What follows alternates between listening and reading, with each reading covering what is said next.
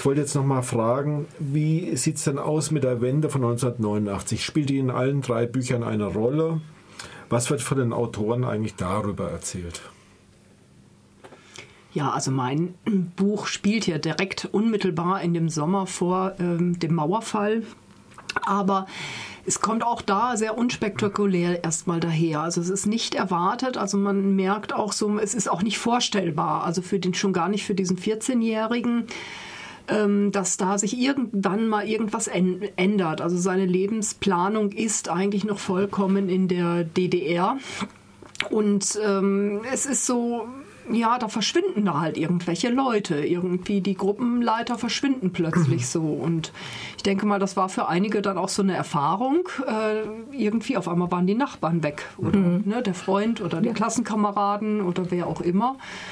Und man denkt sich dann irgendwie, vielleicht ist es halt auch das, was ich so mit diesen Lücken ähm, so gesagt hat, ja, ich, wir wissen ja alle, wie es weitergegangen ist, aber für, für das Erleben von diesem 14-Jährigen war es vielleicht einfach auch so, wo, wo, wo sind die auf einmal hin? Ja, mhm. was, was soll das? Wie, wie und was mhm. und wo? Und ähm, er hat das überhaupt nicht, also das war, es war auch nicht so richtig wichtig. Also die verschwanden dann und dann ging das aber weiter, dieses Ferienlager. Ähm, und das blieb einfach auch so ein bisschen offen, ja. Also wahrscheinlich war das auch erstmal für diesen 14-Jährigen so, dass das offen, mhm. offen blieb. Aber er wurde ja selbst noch abgeholt, oder? Ja, das wollte ich ja eigentlich nicht verraten. Das wolltest du nicht Ja, aber das Interessante ist ja, äh, er weiß nichts davon, ne? Er weiß nichts davon. Auch ja, wenn ich, wenn er Tommy jetzt das Ende schon so vorausnimmt, äh, er wird selber auch noch in diesem Ferienlager von seinen Eltern abgeholt und er weiß auch überhaupt nicht, was da passiert. So, er denkt irgendwie, die Eltern kommen vorbei, holen mich jetzt hier ab. Und die lassen sich bestimmt scheiden. Also wenn die da jetzt von Berlin hier anreisen und äh, wollen mir was Wichtiges sagen, da, also das Einzige, was er sich vorstellen konnte, war wirklich, dass die sich scheiden lassen. Und irgendwie sind sie dann losgefahren und irgendwie dachte er, er war auch noch nicht groß. Das erste Mal, dass er im Ausland war, war in diesem, äh, in diesem Ferienlager, dass die mal in äh, Tschechoslowakei rübergefahren sind. Er hatte zum ersten Mal die Kronen in der Hand, das hat er auch ausführlich beschrieben. Und dann wird er abgeholt und es geht auf einmal Richtung Ungarn. Ähm, das war für ihn eigentlich auch überhaupt nicht vorstellbar. Also das, mhm. ja, das hätte jeden von uns wahrscheinlich sehr gewundert. Ja, beim Ruge ist es ja so, dass der eine Erzählstrang, den ich als den mittleren bezeichnet, nee, ja, als den mittleren bezeichnet, oder den, nee, den, den dritten bezeichnet, der spielt am 1.10.89. Und äh, an diesem Morgen hatte die Mutter Iri, Saschas Mutter Irina, also die Frau von Kurt, von Kurt, von Sascha einen Anruf aus Gießen bekommen. Das heißt, Sascha war nach dem Westen gegangen. Darauf betrinkt sich Irina so, dass sie an diesem 90. Geburtstag nicht feiern, nicht mit teilnehmen kann. Und allen, die das dann auch wissen, so durch, es hat, war durchgesickert, durften nichts sagen. Man durfte also diesen ganzen Parteimenschen nichts sagen. Und in dem Zitat, das ich vorgelesen habe, sagt Kurt dann ja seiner Ex-Schwiegertochter. Und äh, Blick auf den Westen ja, da ist das dann eher so, dass der Sascha im Westen, er ist dann in Mörs irgendwo, ist Regisseur an immer mittelmäßigeren, kleineren Theatern, nicht recht erfolgreich und kriegt dann halt diese Diagnose von dieser unheilbaren Krankheit, irgendwas mit Hodgkin oder so, ich kannte das auch nicht, was das ist, und, und geht dann mit so einem Backpacker-Guide äh, nach Mexiko und liest da immer drin, also wie das die Rucksacktouristen eben so machen, hatte sich informiert, wie man so macht, wird prompt beklaut von, von mhm. jungen Leuten. Und äh, also der Westen ist jemand, ist was, wo man auch nicht so sicher ist, jedenfalls dieses Ausland. Mhm. Aber sonst größere negative Sachen erinnere ich nicht, die über den Westen gesagt würden. Mhm.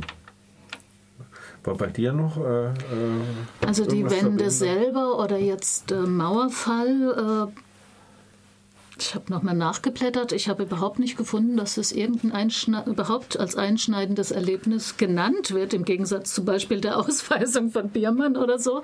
Aber der ähm, Roman geht schon über die Der geht weit der über die Zeit raus. Also die ganze äh, Veränderungen nach der mhm. Wende, die ganze Kapitalisierung des Arbeitsmarkts und des Wohnungsmarkts und so weiter hat, nimmt ganz, ganz viel Platz ein. Aber jetzt dies, dieses Ereignis kann mich nicht erinnern. Vielleicht habe ich was Kleines übersehen, aber ist nicht zentral. Bei den Protagonisten sollte man ja geradezu erwarten, dass der das Ende herbeisehnt, oder? So ein bisschen. Also es gibt eine Stelle, die den, also ich vermute fast, dass es vielleicht daran liegt, er war ja in der Endzeit der DDR bei der NVA, also bei der Armee dass das einfach auch so ein bisschen eine eigene Welt war, wo du die Sachen auch gar nicht so schnell mitgekriegt hast oder einfach auch sehr abgeschottet war, weiß ich nicht. Also da gibt es so eine kurze Stelle, wo er sich darüber ärgert, dass er das jetzt noch hinter sich bringen musste, weil ja das damals natürlich äh, Voraussetzung war, um zu studieren. Mhm. Ja. Mhm. Und so ein bisschen dieses Ärgernis, das hätte ich mir jetzt aussparen können, wenn das ein bisschen früher gewesen wäre, so nach dem Motto. Ja, und dann gibt es eine Paris-Reise mit seiner Freundin, ähm, die hat Paris als so ein Traumziel immer im Kopf gehabt, ne? was ja sicher viele hatten, dass sie so bestimmte Orte im Westen, wo sie gerne mal hingegangen wären. Und diese Reise scheitert halt ganz, ganz kläglich. Ähm, und das ist schon so ein bisschen ein Bild dafür, für diese Enttäuschung auch ne, von dem, was, was da. Wobei er selber, also es war die Freundin im Grunde, die dieses Bild hatte. Er hatte das Bild so nie. Also ähm, ja, das ist so am ehesten die Zeit, mhm. wo, wo das ein bisschen ausführlicher mal Thema ist. Ja. Hatten, hatte dein, äh, dein junger Protagonist, hatte der irgendwie eine Vorstellung, wie es im Westen denn ja, er kannte ja sein könnte.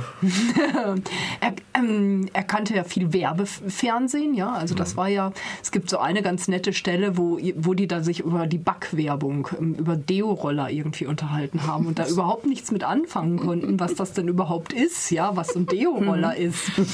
So und ähm, ja, dann kannte man Tim, Tim und Struppi und diese ganzen ähm, West-Comics. Ähm, und da hat man sich halt so drüber unterhalten, aber es war schon so eine, so eine Traumwelt. Also es war, ist ja auch so ein, so ein also Fernsehen ist ja kein, kein reales mhm. Abbild von, von dem, was, sondern es ist ja auch viel, was wir uns wünschen oder was, ja, ja, sonntagsabends im ZDF, das ist ja mehr Wunschkino als irgendwas mit Realität und von daher war das war der Blick ja schon so ein, ein verzerrter und mhm. ein idealisierter auch. Aber für ihn auch nicht so ein Schlaraffenland-Blick oder sowas hat er nicht gehabt. Das, äh, da gibt es alles, bei uns gibt es nichts. Ja, doch, also das war schon so, so, wie das für ihn so geprägt war. Ja, also das ist so Werbefernsehmäßig. Mhm. Ja, also, mhm. Also bei Kubitschek kommt dieser Blick auf den Westen schon auch. Also äh, zum einen jetzt da diese Jugendlichen, die dann da so, so ein bisschen rebellieren von seiner Generation, die waren schon sehr westorientiert, ja, die, die waren zum Teil Punks, äh, haben New Wave Musik gemacht und gehört und so weiter.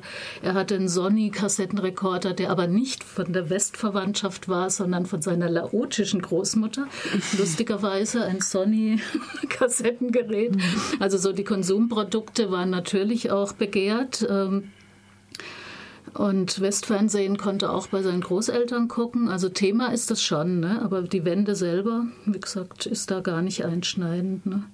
Und sein Vater, der war in den letzten Jahren auch ähm, regelmäßig in Genf als Vertreter der, bei Abrüstungskonferenzen und hat da zum Beispiel auch immer Bücher mitgebracht und so. Ne? Also von daher, es gab da schon auch eine Art von Orientierung an bestimmten westlichen mhm. Sachen. Ne? Also, so wie ich das sehe, müssen wir jetzt nun allmählich zum Ende kommen.